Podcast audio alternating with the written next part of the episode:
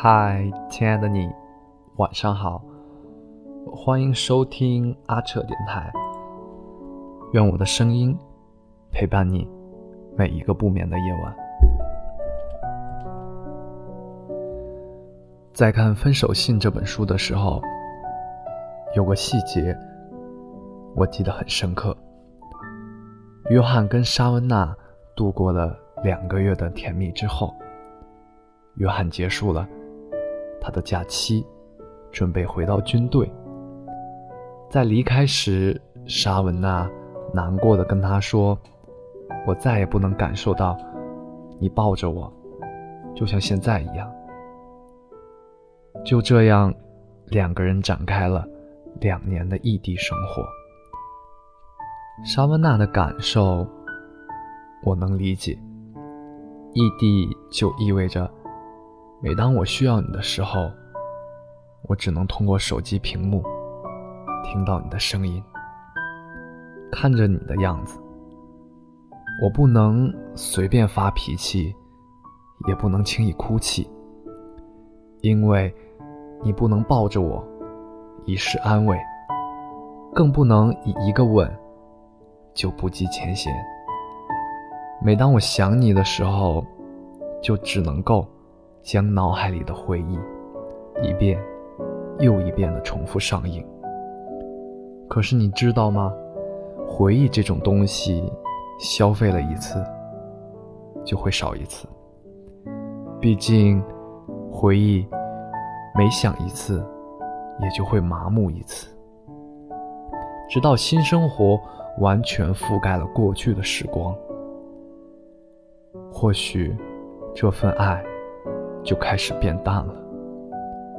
再多的甜言蜜语和再多的思念，都无法准时到达。我想，这就是所有异地恋的宿命吧。我想起来之前看过的一个故事：女人病了，他能够立刻开车到她家，带她去看医生，煮药，照顾她。但在异地的他，只能在电话里嘘寒问暖。日复一日，情深终抵不过陪伴。最终，女人选择了在他身旁。能够照顾他的他，无论是哪一个选择，都没有对错之分。生活不仅只有爱情，更多的是工作和生活里的琐碎之事。一开始异地的时候，因为两个人的爱意是最浓烈的，即使通个电话，说句“我爱你”，都足以能够让对方。开心一整天。可无论是多么惊天动地的爱情，终究还是会有平淡的那一天。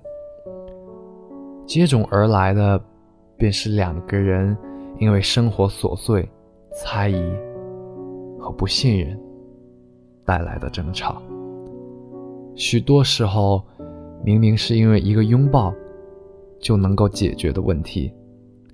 可对于异地的两个人来说，可能需要通两个小时的电话，发个上百页的聊天记录，或许才能够真正理解对方的处境。但这些努力，在下一次猜疑再次出现的时候，又特别容易给打破，如同玻璃般脆弱，即使将玻璃粘上。在两个人的心中，还是留有痕迹。后来，两个塞满心事的人，身处在两个不同的地方，不知从何倾诉，疲倦感和孤独感迎面而来。这种感觉一直伴随着你，如影随形，让你哭不出来，又咽不下去。两个人逐渐变得沉默起来，因为缺乏沟通，只能够用细节去判断对方是否还爱着你。遗憾的是，不是每个人都能按照对方的方式去爱对方。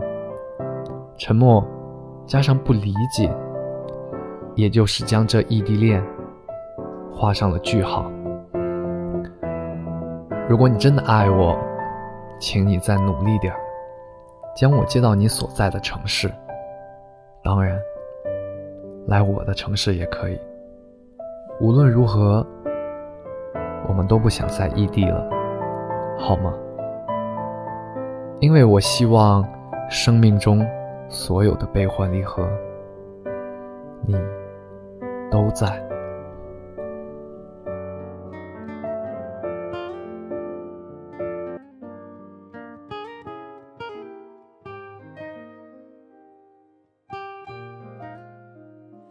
原来你这样珍惜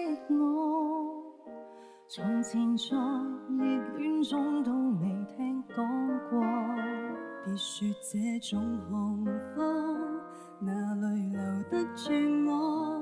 到底是为什么分手？你很清楚。如何笨到底？但到底还是我。谁人待我好，待我差，太清楚。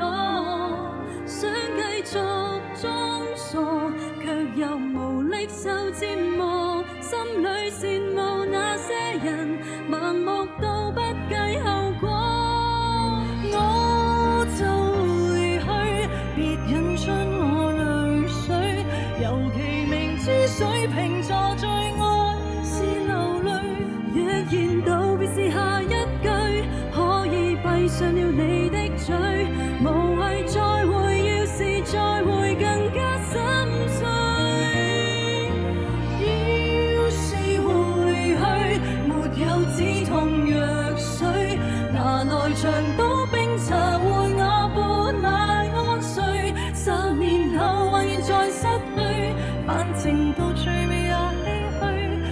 绝情，我都讲我自己出去。